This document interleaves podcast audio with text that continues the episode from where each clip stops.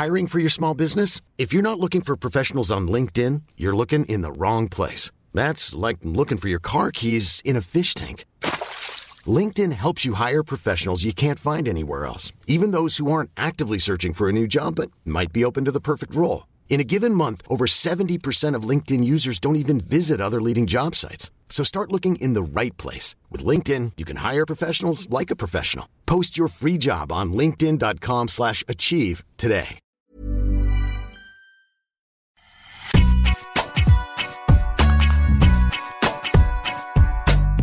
Bonjour et bienvenue dans Deep Impact, un Deep Impact qui se fait à distance pour moi pour cause euh, de maladie, on va le dire, on va être honnête.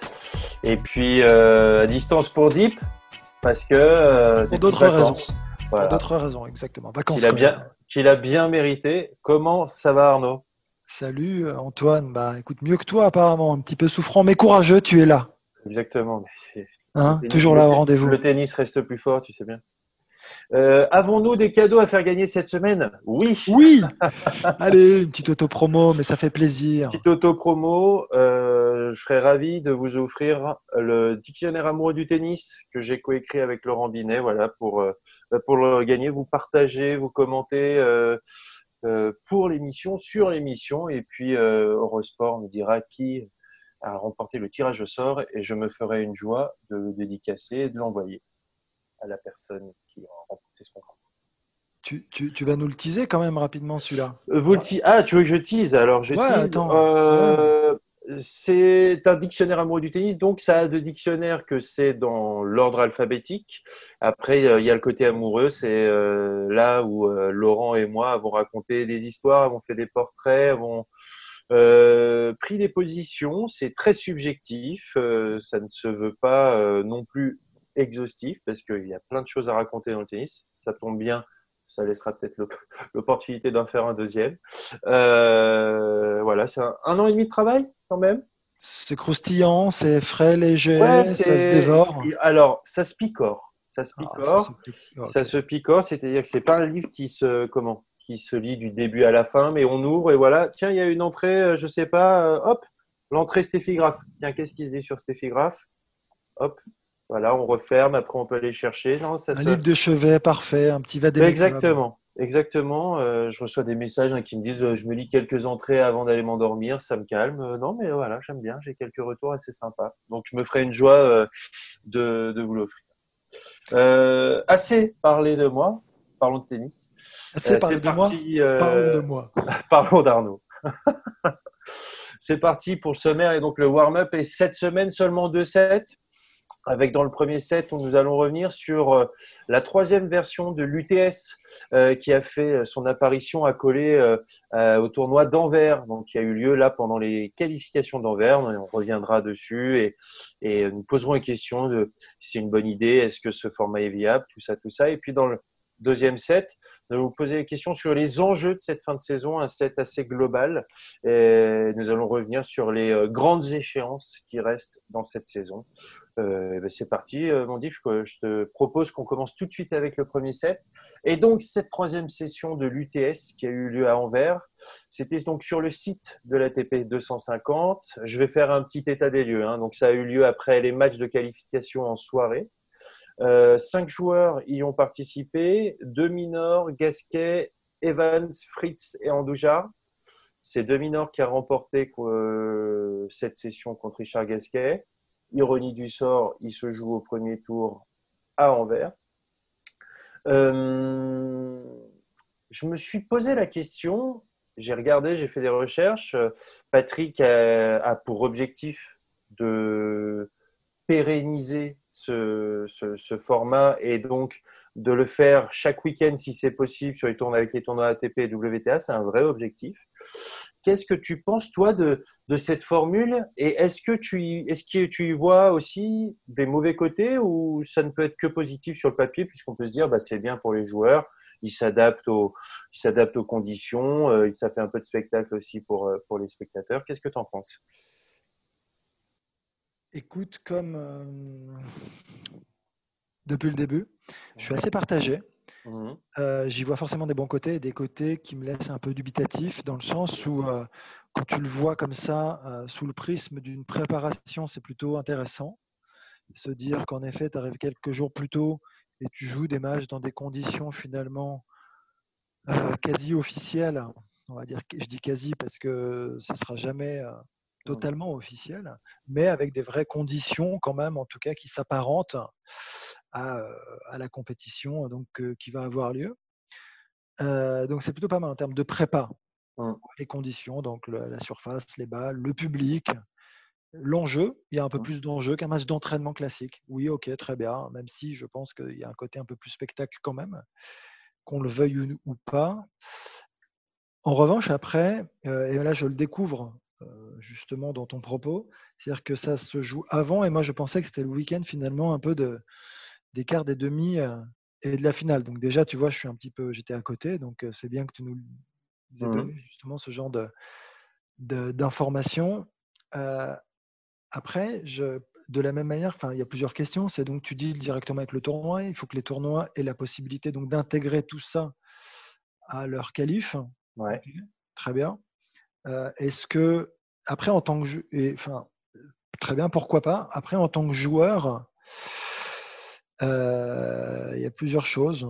Je me dis qu'on parlait de prépa, ça peut être bien, mais d'un autre côté, souvent quand même, euh, tu n'as pas envie de, contraintes, malgré tout, quand tu te prépares. je ne sais pas si tu vois, toi qui es joueur, toi qui as coaché, à un moment, euh, tu arrives et, quand tu affines ta préparation, tu as envie, tu as besoin de, de, liberté totale pour pouvoir justement mettre quelques ingrédients par-ci, par-là, la petite touche ici, mais pas là, et à un moment, là, si tu t'engages, c'est comme si tu jouais quand même un peu une compète. Est-ce que ça ne va pas te bouffer un peu d'énergie? C'est une première question parce que malgré tout, c'est ce que je disais, c'est un peu un truc entre deux. Donc, il y a quand même un petit enjeu, il y a quand même l'obligation de, devoir répondre à un cahier des charges, à une certaine attente au public, au sponsor aussi, forcément, parce que tu t'engages.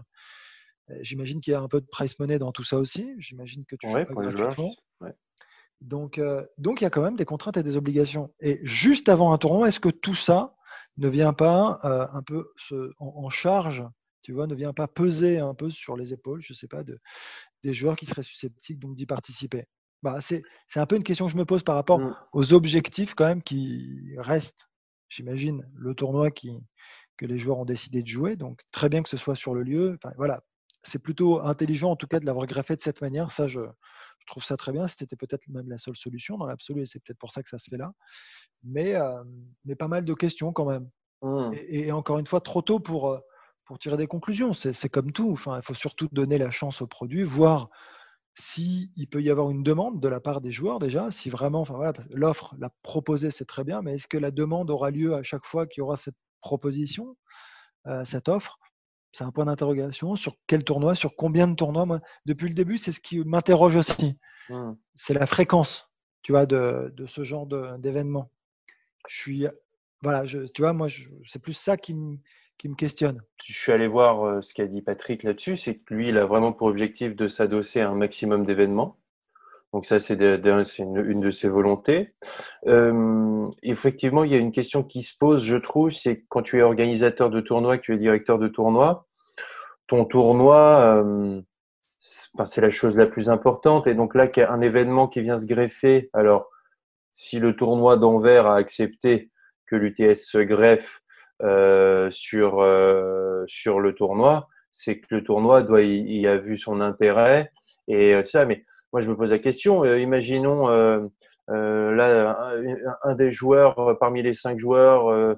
je pense qu'un demi-nord ou un Richard Gasquet sur la scène européenne, oui, c'est assez important de l'avoir dans son tableau pour un 250 et que si Richard ou Dominor se blessait pendant un match de l'UTS, je pense que ça poserait problème quand même pour la sérénité du tournoi et du tableau. Ça, c'est une question que, je me pose. Je me dis aussi que, en fait, le, format, c'était censé être, donc, c'était trois matchs le vendredi, trois matchs le samedi et une finale le, dimanche. J'ai vu qu'il n'avait trouvé, qu'il n'y avait que cinq joueurs qui ont participé à ce plateau. Je pense qu'ils n'en ont pas trouvé un sixième, donc ça dit aussi quelque chose de l'état d'esprit des joueurs. On est aussi dans une période où les joueurs ont très peu joué. Donc, ils ont envie de, d'un, ils ont envie de jouer. Deux, ils ont envie aussi de se faire un, petit billet et il faut faut pas se mentir. Et il n'y a, a, rien contre ça, mais voilà. Qu'est-ce, qu'est-ce que ça, ça va devenir quand le circuit va reprendre ses droits, aura, que les tournois vont reprendre, que voilà. Ça, c'est, une question que je me pose. il y a aussi quelque chose donc que je veux rajouter. Ils aimeraient euh, que euh, un événement UTS soit glissé, donc un gros comme on a eu, euh, on a eu le droit cet été euh, après le confinement à l'académie de Patrick Mouratoglou. Qui il pourrait y avoir un grand événement UTS comme ça entre Miami et Monte Carlo, là-bas dans le sud, sur terre battue. Ça préparerait, ça préparerait les, joueurs qui, viennent jouer à Monte Carlo. Et il y a même certains, euh, j'ai même entendu certains observateurs et certains joueurs comme Noah Rubin ou même euh, Marion Bartoli euh, qui euh, seraient pour qu'il y ait des points ATP distribués pendant ce, cet événement-là. Euh, donc voilà, c'est en train, j'ai l'impression que c'est en train de vraiment devenir quelque chose pas, pas quelque chose à part, pas un circuit à part, mais ça a pour volonté de vraiment coexister et intégrer un calendrier assez classique. Sur le, principe des points ATP, on en est quand même loin. Enfin, tu vois, aujourd'hui, euh, la difficulté d'obtenir euh, le droit d'organiser un tournoi, euh, je veux dire une semaine, ça s'achète. Oui, bien sûr. On paye l'ATP pour avoir le droit. Tu payes l'ATP pour avoir le droit hein, donc d'organiser un tournoi. Tu achètes euh, hum. non pas un emplacement, mais une semaine. Ok, on est bien d'accord. Et après, euh, tu dois rester sur un territoire certes assez large. On, fonctionne plutôt en termes de, continent à ce moment-là, mais, euh, mais ça coûte quand même beaucoup d'argent. Donc aujourd'hui, ça soulèverait quand même d'autres problèmes. Tu vois hum. ce que je veux dire? Même dans, par rapport au modèle actuel et à la distribution euh, des droits justement pour euh, l'organisation euh, des tournois. Euh, c'est pas rien, c'est pas neutre non plus. Donc, et puis même pour le format. On n'y est pas. Non, et par rapport au format, l'intégrer totalement aujourd'hui, non, tu peux, pas validé, ça fait pas partie aujourd'hui euh, des. Enfin, je crois pas que ce soit dans les règlements, tout simplement. Tu peux pas l'organiser, enfin, en tout cas sous cette forme. Donc, on en est loin. Dire que voilà, ça pourrait à terme l'intégrer très bien, mais ce sont plus des éléments de langage et de la communication mais on n'y est pas. Après, après c'est pour ça que je reviens sur un point. Moi, je dis juste que la fréquence interroge. Mmh. Ça, c'est un premier point. Qu'il puisse y en avoir deux, trois dans l'année mmh sur des créneaux un peu plus creux, euh, qui puissent s'insérer dans le calendrier. Très bien. Que ça puisse profiter globalement aux joueurs. Il faut que ce soit de bons joueurs, enfin bons joueurs, mais qu'il y ait des têtes d'affiche de fait, pour que ce soit quand même qu'il y ait une certaine attractivité. Euh, donc il faut quand même des, moments un peu creux. Et, après, je, maintiens qu'on est plus sur, sur, sur de la préparation ou sur de l'exhibition. Enfin, tout dépend en fait du joueur. Il trouvera son compte à sa manière, mais j'ai du mal à, pouvoir l'imaginer intégré. Voilà, demain le circuit en l'état, ça, c'est me paraît pas concevable. Mais encore une fois, je me trompe. Mais après, y a les avantages, c'est de proposer un autre, enfin, d'autres enfin, un autre format, une autre formule, un jeu différent avec une ambiance différente. Mmh. Tout ça, je trouve, je trouve ça intéressant. Hein. De tenter ça, je trouve ça intéressant. Je, vraiment. après que j'aime ou que j'aime pas, c'est un autre sujet. Mmh. Mais intéressant, ça allait. Essayer d'ouvrir un petit peu le spectre pour aller chercher un autre public, mmh. pourquoi pas? Pourquoi pas un truc un peu plus fun, plus coloré, avec plus de relief? Je l'entends. Mmh euh, voilà, c'est cette partie plus vivante, comme ça, quand on en parle, est plus dynamique, euh, qui finalement parle peut-être un peu moins aux passionnés euh, de tennis et aux sportifs plus global. Pourquoi pas? Mais justement, attardons-nous un peu sur, sur ces choses que tu pourrais trouver positive ou que moi je trouve positive. Moi, j'aime bien aimer la façon dont ça a été commenté. je parle sur des, des, deux premières sessions. J'ai bien aimé ça. J'ai bien aimé l'interaction avec les joueurs pendant le changement de côté avec les commentateurs. Euh, alors ça, est-ce que c'est possible sur le circuit principal et normal? Je ne pense pas. Quand les enjeux sont plus grands, les, les joueuses et les joueurs vont vouloir quand même rester, euh, rester dans leur bulle au changement de côté. Euh, le, le, coaching euh, avec un temps mort, ça, ça, ça, dépend aussi de si on est pour le coaching sur le terrain ou ça, mais au moins ça a donné une interaction et tout ça. Donc, c'est vrai que ces outils-là, moi, vraiment, ce que j'ai pas aimé, hein, mais après, ça faisait partie du folklore, c'était le coup des cartes, c'était euh, euh, en fait cette fausse hypocrisie où il n'y a pas de où il n'y a pas de, de, règlement et donc du coup ce, ce, manque de règlement est censé euh, libérer les joueurs mais enfin voilà c'est pas parce que il n'y a pas y a pas de règlement à l'UTS euh, pour Richard Gasquet qu'on va voir Richard Gasquet insulter tout le monde et, et jeter sa raquette. Euh, voilà, je trouve que globalement, les joueurs sont restés eux-mêmes.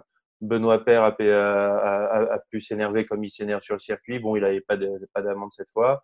Euh, Corentin Moutet a pu faire part de son caractère. Mais là-dessus, euh, voilà, j'ai pas. Et donc, donc, voilà un peu les, les éléments qui m'ont qui m'ont plu et ceux qui m'ont déplu.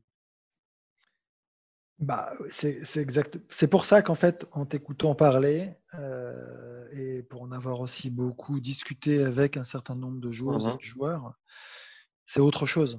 Mmh. En fait, tu proposes autre chose.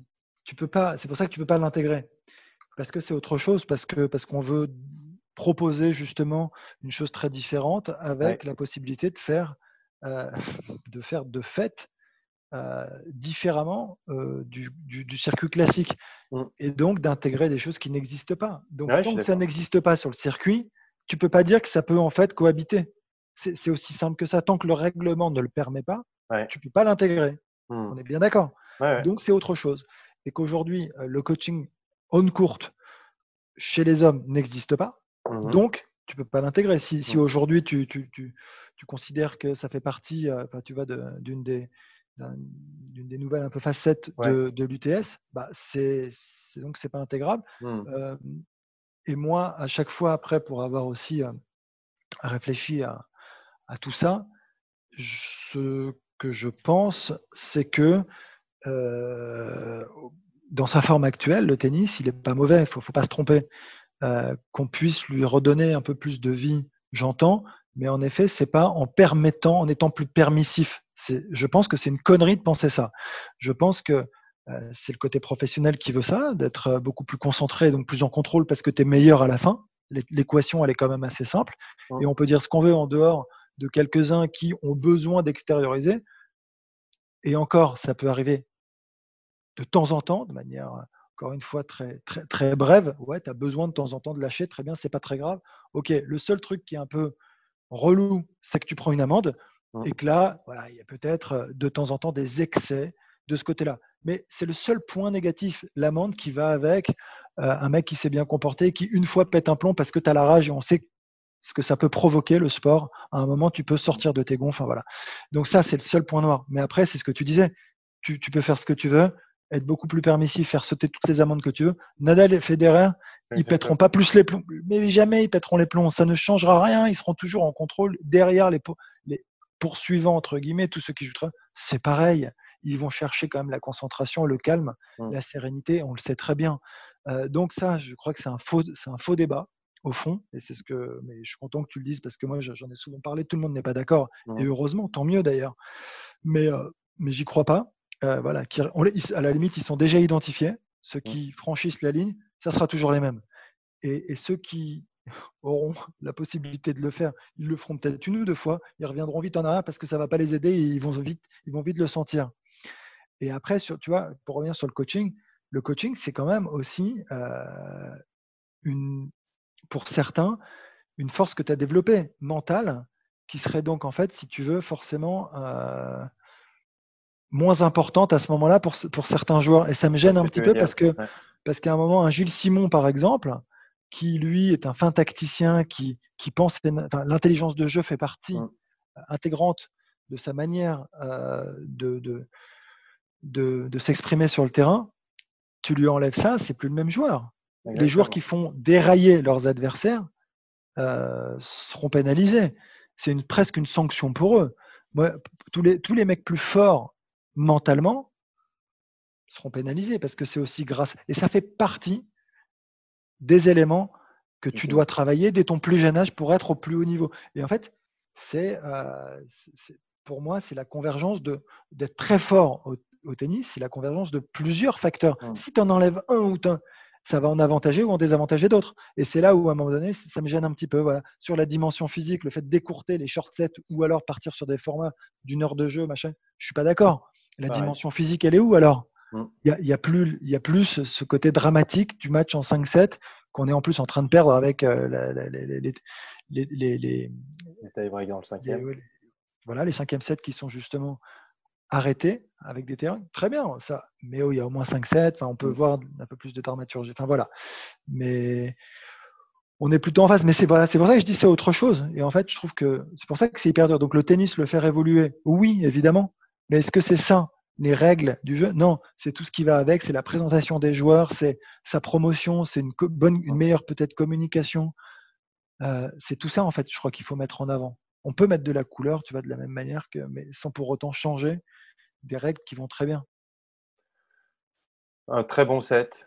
On lui a 6-4. Euh, on a breaké assez tôt dans le premier set et puis 6-4, on a, on a tenu break. C'était ça ce que je voulais savoir. J'ai l'impression d'avoir breaké à 5-4. Mais bon, c'est cette très bonne sensation, tu sais, de tourner à la fin du set avec le break en poche tout de suite. Ah, c'est bon ça. bon, on passe au deuxième. Euh, et, cette question, parce que nous, pauvres, pauvres fous du tennis, on sort de Roland Garros, on n'a pas une indigestion, mais voilà, les, euh, on s'attendait à. On, était impatient de voir si Nadal allait gagner, si Djokovic allait réussir. Bon, maintenant, c'est la fin de saison. Qu'est-ce qu'on doit en attendre de cette fin de saison? Parce que la place de numéro 1 mondial, c'est réglé, c'est déjà décidé. Novak Djokovic, qui la gardera. Euh, chez les femmes, c'est simple, il y a quasiment plus de tournois depuis que toute la tournée asiatique a été annulée pour. Euh, un tournoi, c'est ça? Il en reste un? Oui, il reste euh, Ostrava cette semaine et Linz. Donc. donc. bon, quelques enjeux. Il reste quelques places à glaner pour le Masters tu l'avais dit, on répète, et tu le dis. je le redis. J'adore, c'est beau, bravo. Six places ont été attribuées. Djokovic, Nadal, Team, Tsitsipas, Medvedev, Zverev, ça c'est fait. Roger en ferait partie, mais bien sûr, il ne le jouera pas. Et donc, ça va se jouer. Donc, ces deux places vont se jouer entre Rublev, Schwartzmann, Berrettini, et puis plus loin, mon fils et Chapovalov. Voilà, grosso modo, les cinq qui peuvent truster ces deux places. Euh, bon, la question est assez simple. La réponse, je ne sais pas. Sur cette fin de saison, pour toi, qui a le plus de chances de, de, choper ces deux places? Ouais, enfin, c'est partir d'un des pronostics comme ça. On est sur une année quand même très particulière déjà. Ouais. Euh, d'un côté, c'est marrant parce que d'un côté, j'ai l'impression qu'avec cette longue trêve forcée, on a, les joueurs sont revenus euh, le couteau entre les dents, normal, plus ou moins bien préparés. Certains plus que d'autres. ça, c'est sûr. Mais c'est normal. En fonction de ce qui s'est passé, on peut comprendre. Euh, la prépa n'a pas été la même pour euh, l'ensemble des joueuses et des joueurs, enfin des joueurs surtout donc là. Après, euh, je me dis qu'ils ont quand même déjà beaucoup joué tous, mmh. mine de rien. Pour la plupart, on, pourrait, on aurait pu imaginer une certaine fraîcheur un peu, un peu, un peu différente justement des fins d'année classiques. Mais à la fin, ils ont tellement voulu rattraper un peu le temps perdu, tu vois, que bah, pour, pour, ces joueurs qui jouent très bien en plus, bah, de fait, ils ont beaucoup, beaucoup rejoué et beaucoup très bien joué. Donc ça veut dire qu'il y a beaucoup de matchs, il y a beaucoup d'accumulation de fatigue.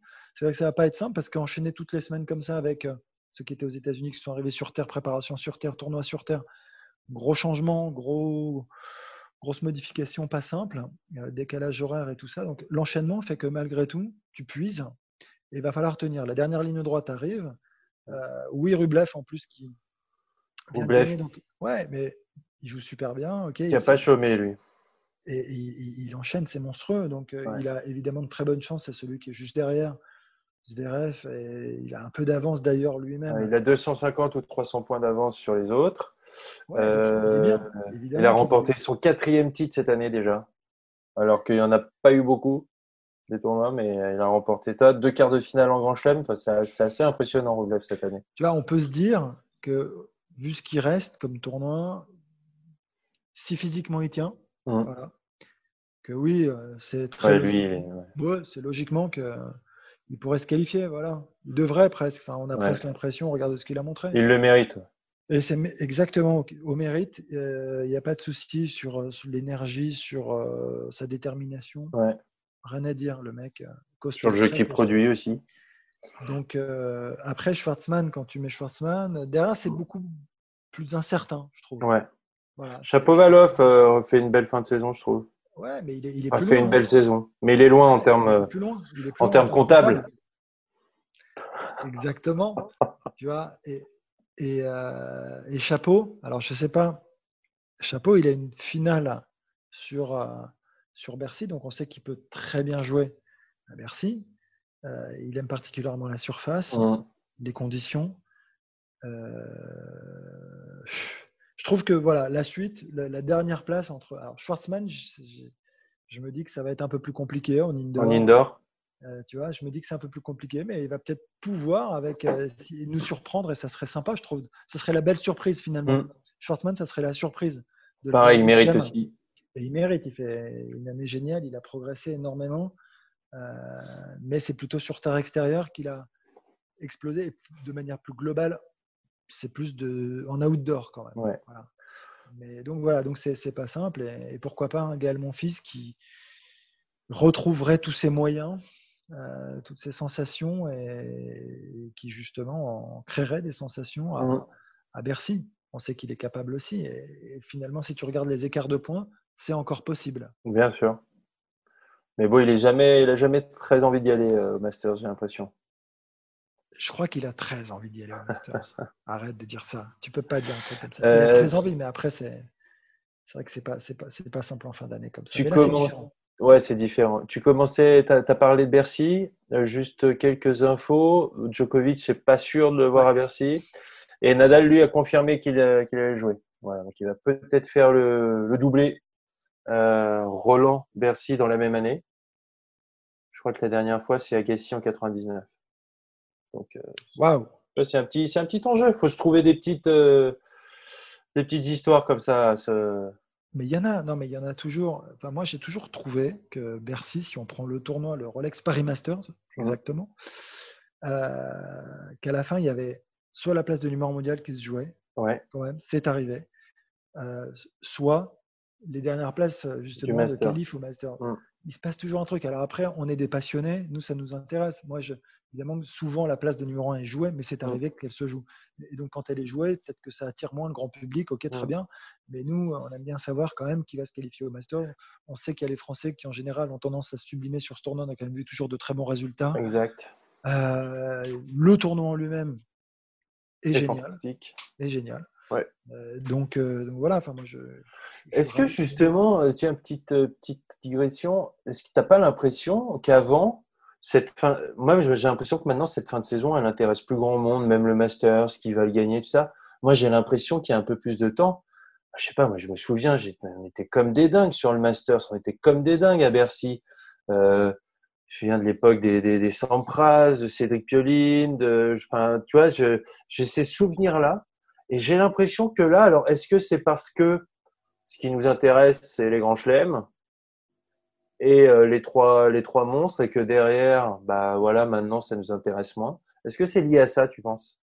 Ou est-ce que ça se trouve mon impression n'est pas pas juste? j'ai moins j'ai moins cette impression j'ai moins cette sensation que toi. Je la je la ressens beaucoup moins. C'est peut-être dû à ton état physique du jour tu vois limite dépressif donc. Mais, euh, mais tu vois non non je sais pas mais c'est marrant que tu dises ça c'est intéressant en tout cas. Euh, moi je j'ai pas le sentiment qu'il y ait beaucoup moins d'engouement en fait sur euh, les fins d'année. Mais tu penses que c'est global ou c'est cette année en particulier ou même depuis Non, je pense que c'est. J'ai l'impression que c'est un peu global. C'est euh, euh, l'an dernier, c'est euh, Tsitsipas qui remplace le, qui, qui, gagne le Masters, je crois, pas de souvenir. Mhm. J'ai pas l'impression que ça crée un engouement incroyable, quoi. Tu vois, tu vois ce que je veux dire? C'est que ça. Alors que j'ai l'impression qu'avant, il y avait plus d'importance de donner. Je parle dans le. Mais c'est peut-être juste un ressenti, je sais pas. J'ai l'impression qu'il y avait plus d'engouement créé. J'ai l'impression que là, euh, pour les gens qui suivent le tennis, qui comptent vraiment, bon ben voilà, c'est les grands chelems, euh, hmm. les trois, et puis euh, derrière, alors qu'avant, on était quand même, enfin moi je me souviens jeune jeune joueur, oui j'étais au taquet de savoir qui allait gagner Metz ou qui allait gagner, tu vois, les grands les, grands prix là cette saison sur indoor en indoor qui était génial quoi il y avait le Grand Prix de Lyon, il y avait euh, Moscou. Euh, enfin, c'était, euh, je trouve qu'il y avait un peu plus de prestige. Et j'ai l'impression que là, ils sont un peu délaissés ces tournois. Et peut-être que je me trompe. Hein. Je veux juste revenir sur quelque chose que j'ai dit plus tôt, sur Djokovic qui est sûr de garder sa place de numéro 1 mondial. Alors, il a énormément d'avance, il a quasi 2000 points d'avance, mais c'est pas sûr. d'ailleurs, je pense que c'est pour ça que Nadal euh, va, aller à Bercy, va à Bercy pour essayer bien sûr de, bah, si jamais il gagne tout et que euh, euh, Joko lui gagne pas trop, bah, voilà, il peut essayer de le coiffer au poteau. D'ailleurs, Rafael Nadal qui n'a jamais gagné Bercy et jamais gagné le Masters, est-ce que tu crois que c'est un enjeu pour lui, toi, Deep? D'aller, alors ça dépend, d'être numéro mondial ou de remporter les deux ou l'un des deux. Je pense que le fait qu'il ait jamais remporté ces tournois, ouais, ça lui tient à cœur, c'est mmh. sûr. Moi, je, connaissant le bonhomme euh, qui aime les challenges, les défis, je vois pas comment c'est pas quelque chose auquel il pense. Je, et, je, à la limite, plus gagner, tu vois, des tournois qu'il n'a jamais remportés, plus que de finir numéro un pour le coup. D'accord. En fait, finir numéro un, ça serait enfin, le résultat justement de, de ses victoires et ça serait fantastique. Voilà. Euh, mais la manière même dont euh, il évoque ces 20 titres de Grand Chelem, mm. ça n'a jamais été un objectif en soi. Lui, s'est toujours dit, voilà, j'ai des chances de, revenir, j'ai des chances de gagner ce Grand Chelem. Je, je pense que les, choses sont un petit peu différentes dans l'approche, la présentation un petit peu de, des faits. Et donc pour Bercy et, euh, et le Masters, le fait qu'il les ait jamais gagnés, je pense qu'au fond de lui, ce sont des choses justement qu'il aimerait, non pas prouver aux autres, mais se mm. prouver, parce que c'est quelqu'un qui, se prouve à lui-même plein de choses, qu'il en est capable. Et peut-être sur une saison un peu tronquée comme ça, avec euh, finalement euh, bah, un, Roland qu'il a survolé, euh, du repos, beaucoup de confiance. Pourquoi pas, même si encore une fois, c'est très compliqué parce que des conditions qui lui conviennent beaucoup moins. Mais dans, dans l'esprit du défi et du challenge, sans doute, euh, oui, après, et pour revenir sur Joko, lui à l'inverse, avec cette saison pareille qui permet aux gars de conserver leurs points sur la fin de l'année, le fait de ne pas jouer Bercy, bah, enlèvera pas de points de toute façon. Exactement. Euh, donc c'est plutôt se reposer pour éventuellement jouer le, le Masters. C'est pas non plus un mauvais calcul au regard justement des dernières semaines. Ça, ça devient tactique un peu tout ça finalement, tu vois. Ouais. Et, et après en termes d'objectifs, je crois pas qu'il, en tout cas, je, je ne vois pas Nadal dans cet état d'esprit. Je le vois plus à donner. voilà, tu, le dis, enfin, c'est Tony Nadal sur le podcast, un échange avec toi qui, disait, enfin voilà, c'est l'esprit, c'est de vouloir gagner euh, chaque point en donnant 100%, que ce soit à l'entraînement n'importe où. Voilà, bah, c'est un petit peu ça. Il est, et il est dans cette mentalité. Tu vois, il n'est pas en train de se, je sais pas, de faire des plans sur la comète. Je crois pas. C'est pas j'ai pas l'impression que ce soit l'esprit du bonhomme. Bah, écoute, ça me paraît bien pour, euh, pour finir ce set. Un score peut-être un peu plus laborieux, c'était serré là. Hein ouais, je sais pas si on l'a pas perdu. Et ça serait la première fois qu'on perd un set, Antoine. 7-5. Grosse remise en question, c'est très important de perdre des sets. Exactement. Analyse derrière, on s'appelle, on fait le point, on rebondira. Parce que nous, on, rebondira la semaine prochaine. Euh, j'espère dans un meilleur état pour moi. Je vous rappelle quand même que vous pouvez gagner le dictionnaire amoureux du tennis, euh, écrit par Laurent Binet et moi-même. Euh, vous commentez, vous partagez l'émission et puis je me ferai une joie de, de vous l'envoyer. Euh, N'hésitez pas aussi à mettre 5 étoiles sur les diverses plateformes de, de podcast. ça aide l'émission et puis ça fait toujours plaisir. nous Arnaud, on se retrouve la semaine prochaine. Merci beaucoup. Exact. Merci Antoine. Et puis, et puis à très vite. En meilleure forme j'espère. Salut.